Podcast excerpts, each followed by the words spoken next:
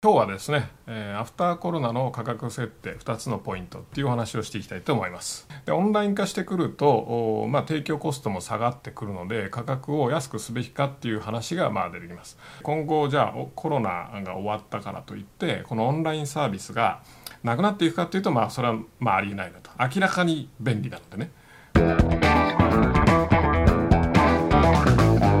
はい、こんにちは。小川です。えっ、ー、と、今日はですね、えー、アフターコロナの価格設定2つのポイントっていうお話をしていきたいと思います。はい。え、ー、と、今、まあコロナで、まあ外出自粛っていうのもありまして、どんどんサービスがオンライン化してきてますよね。でオンライン化してくると、まあ、提供コストも下がってくるので価格を安くすべきかっていう話がまあ出てきます、まあ、実際うちもですねあの、まあ、スクールとか、えー、セミナーとかやったりとか、まあ、講演会とかもそうなんですけども今までリアルでやっていたものをもうほぼ全部オンラインにしてしまってでオンラインにするとまあ劇的にコストが下がりますよね例えば講演会とかも例えば1,000人規模でやってた講演会とかだったら会場をつく取るのをもう本当に1年前から取るとかいう話でコストもものすごい金額かかりますしそれだけの人をさばくだけのスタッフがね必要だったりとかまあいろいろ大変なわけですよ。でまあ100人200人でも同じようにあのセミナーのスタッフであったりとかやっぱ会あの会場のコストであったりとかめちゃめちゃお金がかかると。ところが今は、えー、自宅で Zoom で開始ってやったら始まると、ね、お客さんもそうですよね。提供側もそうですけどお客さん側もわざわざ今まで会場にね電車乗ったりねあるいは遠方から来る人だったら飛行機乗ってホテル取ってとかやってあの受けてたものがもう自宅でピッてね、えー、押せば見れる。でなんか飯でも食いながらでも見れるし非常にまあ楽なわけですよ。なのでまあこれオンラインの方がいいなっていうふうにまあ僕は結構思ってきてもリアルやる必要ないんじゃないかなぐらいで思ってますけどもまあそういうふうに考える方は多いんじゃないかなと思ってまして今後じゃあコロナが終わったからといってこのオンラインサービスがなくなっていくかっていうとまあそれはまあありえないなと明らかに便利なのでね。なので、えー、なくなコロナが終わったとしても収束していったとしてもこのオンライン化っていうのはあの間違いなく収束はしませんし、まあ、やっぱ主流になっていくでしょうと。じゃあそうした時にちょうどコメントでまあ質問があったんですけどもあのさオンライン化するとやっぱ提供コストが下がるじゃないですか今言ったように。提供コストが下がるのでそれに関して、えー、関連して、まあ、価格を下げるべきかどうか、ね、価格設定どういうふうにすべきかっていうようなあの質問があったんですがあのこれはまあ2つポイントがありまして何かというとまず1つ目、えー、価格を決めるのはコストじゃないっていうかねこれも価格設定価格戦略の大原則ですけどもやっぱどうしてもねあの我々はその価格を決める時にその原価がこんなもんだからね、えー、値段こんなもんちゃうかっていうふうに決めがちですね。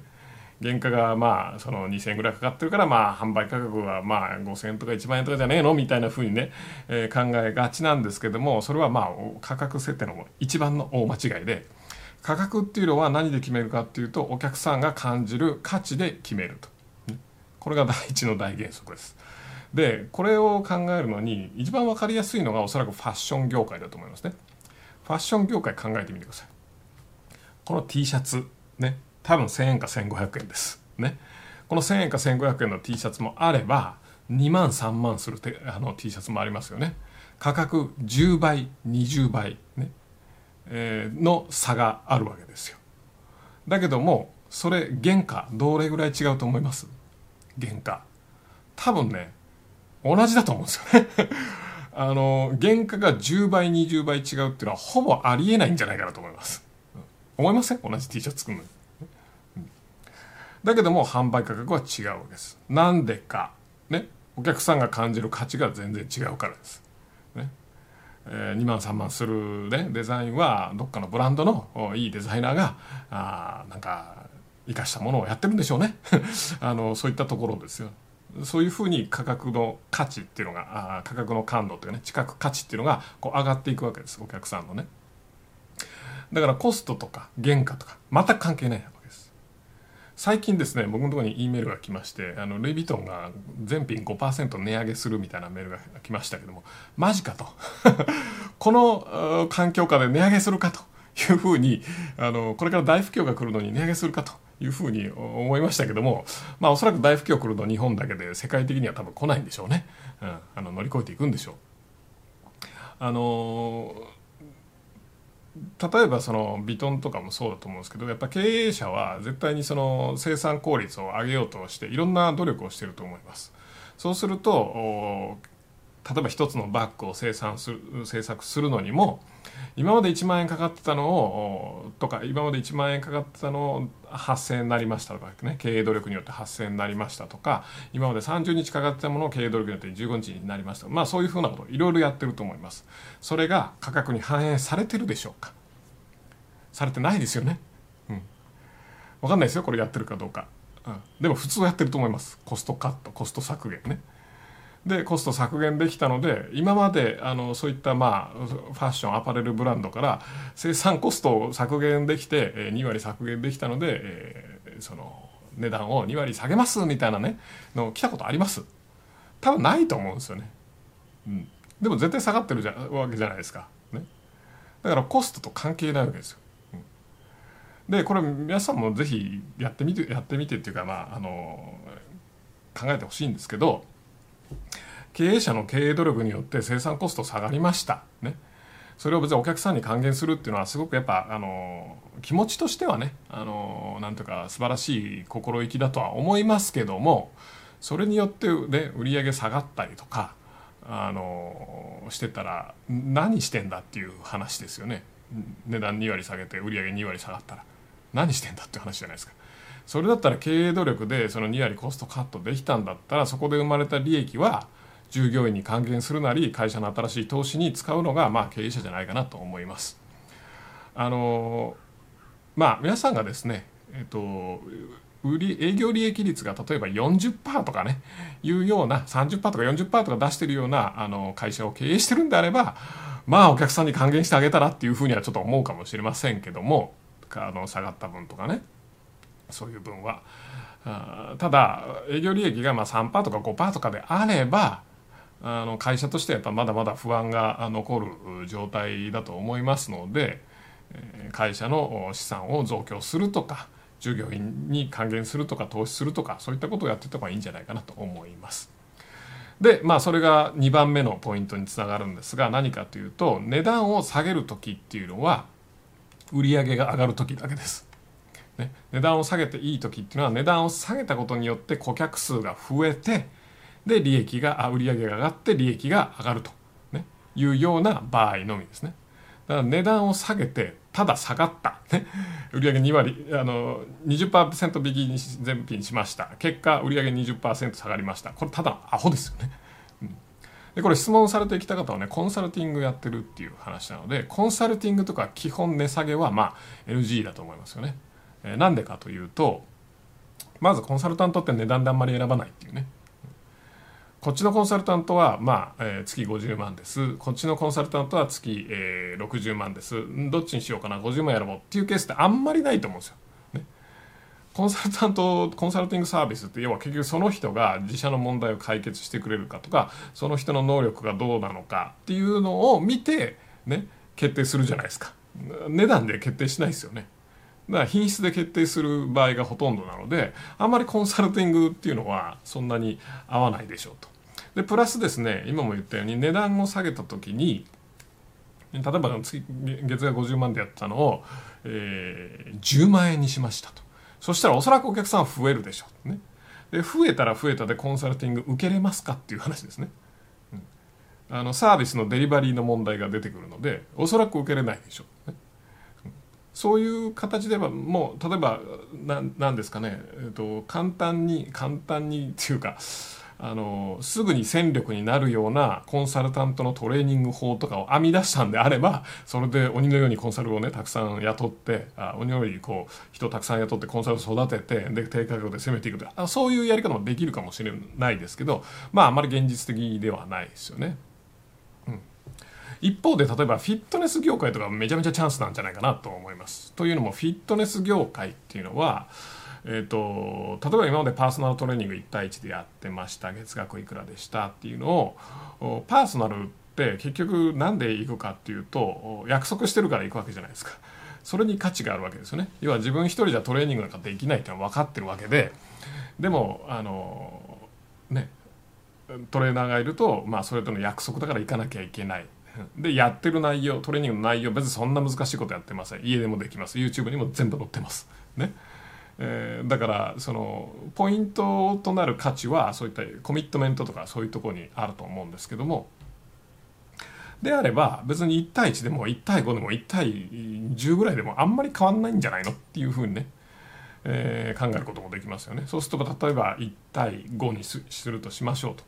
で1対5にしたね。えー、コンサえーと、フィットネスをパーソナルトレーニングを1対5にしたそして価格を今までの半分にしましたってなったら、えー、オンラインでねってなったらあのお客さんは多分増えるんじゃないですか。ね、そして、えー、5倍、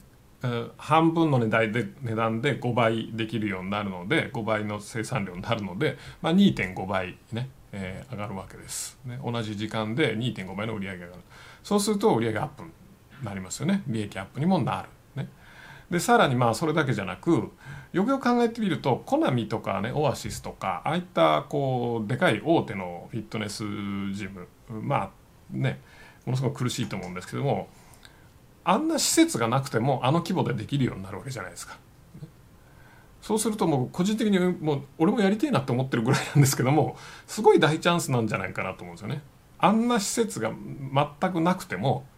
ねあの同じレベルのことをね例えば100人相手にする200人同時にやるとかいうのはできるわけですよ。そうするとコストがね全然かからずに、えー、その状況でやるってなったらコナミに対しコナミがやってる値段の何分の1でできるんですかっていう話ですよね。そうするとこれってめちゃめちゃ儲かるんじゃないかなとか思ったりしてて個人的にはちょっとやってみてえなと思うぐらいなんですけどもインフラがいらなくなるのでね、すごいチャンスじゃないかなと思うんですがポイントはそういう時は値下げで攻めるっていうのもありだっていうことですね。だ値下げしたことによってお客さんが増えて売り上げが増えてで利益が上がる。こういう場合は値下げしてもいいですけども、ね、ただ、ね、値段を下げて客数変わらない、ね、これ何の意味もないわけです、ね、ただダメージを受けるわけですね。でやっぱコロナであのまあこれからえーとまあ、大不況になっていくと言われてますけども、まあ、大不況になってくるとやっぱりそのお金がなくなってくるのであんまり高いものを買わないとあのいうふうに言われてますがあの値下げっていうのはですねやっぱやったら戻れませんからあの慎重にやってください。ね、あの実際まあそういうふうになってる方先手を打ってあの価格戦略やるのは非常にあの厳しいと思いますので、まあ、実際自分の実感値でやっぱりお客さんの財布が渋くなってきたのなとかあの値段がちょっと合わなくなってきたなっていうふうに感じるのを見てでできれば AB テストとかしてからやらないと大怪我するので、まあ、気をつけてください。えー、まとめると、まあ、とにかく価格設定のポイントは2つ一つは価格は価値で決めること。コストで決めない。原価で決めない。これはもう大原則ですね、うん、ファッション業界を見習いましょう、ね、で2つ目。価格下げる時は顧客数が増える時だけ。価格下げて顧客数が増えて利益がある時だけだから中途半端に価格下げるとあんまり意味ないんですよね。だから例えば今言ったような1割2割価格下げたところでお客さんの反応って変わんのかなっていうのあるじゃないですか、ね、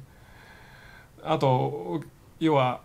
価格下げた分増えなきゃいけないので5割下げて5割上がんなかったらあんまり意味ない。倍にならなかったら半分にしたら倍以上にならなかったらあんまり意味がないとか。まあもろもろあります。とにかく価格を下げた時は売上が上がる時。それだけです。価格下げて売上が下がる。ダメです。ね。いくら提供コストが下がったりとかね経営努力であの原価を下げられたからって言ってただ単に下げてたんであれでは